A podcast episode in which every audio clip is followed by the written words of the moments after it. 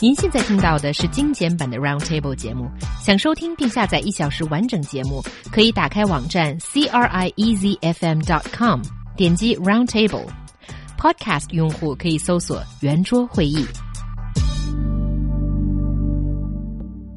Have you been tired of bad food served on flight? It's impossible for you to change the taste of food, but you can try to pick up a better set meal since you have at least two choices. So are there any tips for you to get a delicious meal on plane? 能遇到好吃的飞机大餐大概是三生有幸了。我们不能改变飞机餐的味道，倒不如学会飞机上点餐的黄金条款。至少呢，一顿不太差的飞机餐那是妥妥的。So, do you think there is actually a way of making the miserable tasting flight meals slightly better? Yes, there are a few tips that we can give out. The one that comes from He Yang that I recommend Ooh. to everyone is be active to ask for what do you mean? alcohol. Oh, alcohol. I know this will come from you. I mean, you can even make your own cocktail on a flight if you want to. But anyway, once what? you have, can you? Yeah, like well, how? There's juice and there's alcohol. Mix okay. them together. You know, you get ah. the cocktail. Well, I think you know, just when you get a beer or a glass of wine and you, you know Mix them a, together? No, don't do that. I mean, we're far more tasteful than that. And then you, and then, you know, when you get a little bit tipsy, mm. everything just looks better. And yeah, I think that's my mm. solution to I, this. I used to have a fear of flying after my plane was struck by lightning over North Africa. Oh. That sounds like a great story. My plane got struck by lightning too. Really? one time, yeah. They tell yours. That's my, that's my story. oh, You've sorry. taken my story. but anyway, stolen your thunder but after the plane was struck by lightning over North Africa, oh. where was yours struck by lightning? I forgot actually. and what happened, Mark? What? Um, uh, I got I got a fear of flying, and um, it lasted for several years, and then I discovered alcohol on flights. Seriously, oh. no, I used to have a have an alcoholic drink before boarding the plane, you know, at the bar, and about maybe about an hour before, have a couple of drinks, and it really did the trick. No, it really did. And I know that on planes they always say, you know, these tipsters for travel, they say never have any alcohol they say it'll dehydrate you and all the rest of it.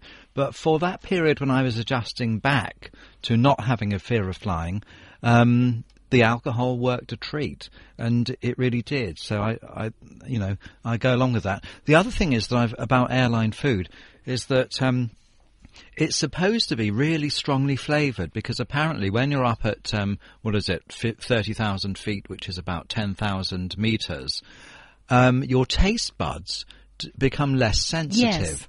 So I've heard, although I, I, doubt that any of us have ever tried it, I've heard that if you ate an airline meal mm. on the ground, it would taste really strong. You know, the flavours would be really strong because mm-hmm. they have to enhance the flavours because of the lack of taste buds that exactly. you have. Yeah, up, this up has been high. proven, I think, by mm. scientists. Mm. So does that mean that if you taste the airplane food on the ground, it will taste even worse? Because of this well, heavy taste. Heavy, heavily flavoured, I think, really. Yes.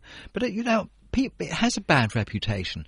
I mean, the reason they supposedly give you the meal is just to distract you and use up some time. This is the theory of why they give you the meal.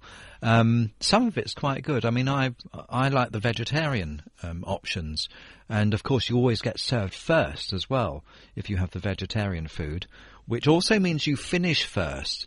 So if you needed to go to the the, the toilet, okay, right, yeah. you you get to go there first as well. Oh, so this right. is one of the advantages of ordering a special meal. So don't look at me like that. Hey, I never use a toilet on a plane, and I never have. What? Even on a ten-hour flight to London. What? Oh yeah, actually, Mark and I we've talked about this before why did we talk about this in our free time? yeah. I don't know. Oh, I thought we were talking about food, not trips to toilets. We yeah, are. Yeah, but, yeah. but he's he's got an amazing body, so to speak, that he can endure all those difficulties on a flight without going to the toilet, and that's never a super pleasant thing. It was early mm. training. Um, so well, what what about like with all um with Air China, which always offer you know rice or noodles. Mm. And apparently, you should always go for rice because noodles will be stuck together into like a brick and you don't want to eat that. So go for rice. I actually am not too sure about this piece of advice. Usually noodles have uh, he heavier flavor if you are for heavier flavor because rice apparently the, the texture of noodles make it uh, suck up more sauce. I and think then it that's- turned into a big block. yeah, that can happen too. Do you know, also on Air China, during the flight, if you are feeling a bit hungry between meals, if you go to the galley, they will have um, instant noodles there, and they Really? will and they will give you instant noodles. for free or For- Yeah. for- yes, for free. They'll- They'll, they'll prepare it for you, and you can also get extra drinks there, like orange juice or water. It's all there in the little plastic Yeah. glasses, ready. And so, if you go, I mean, on on the flights that I use, which is the big ones back to the UK very frequently, it's it's at the back. The galley's at the back. So I always go up to the back. And on British Airways, you go to the back, and they don't give you instant noodles. They'll give you an ice cream. wow. Awesome. Yeah. Uh, So that's very good advice. I knew that you can get extra drinks uh, at the galley, but I never knew there would be instant noodles. Better instant noodles than airplane food. I would Oh, say. certainly, Yeah. especially when it's a long flight. But I like it, don't you like it? It's a little adventure every time, isn't it? Opening the foil lid and seeing what's in there.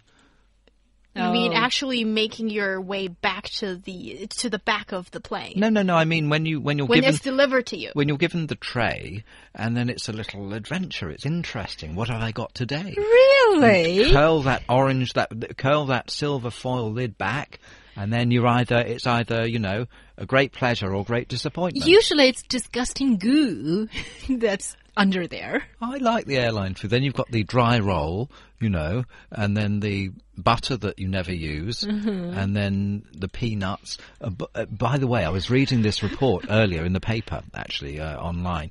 You should never put your peanuts on the tray.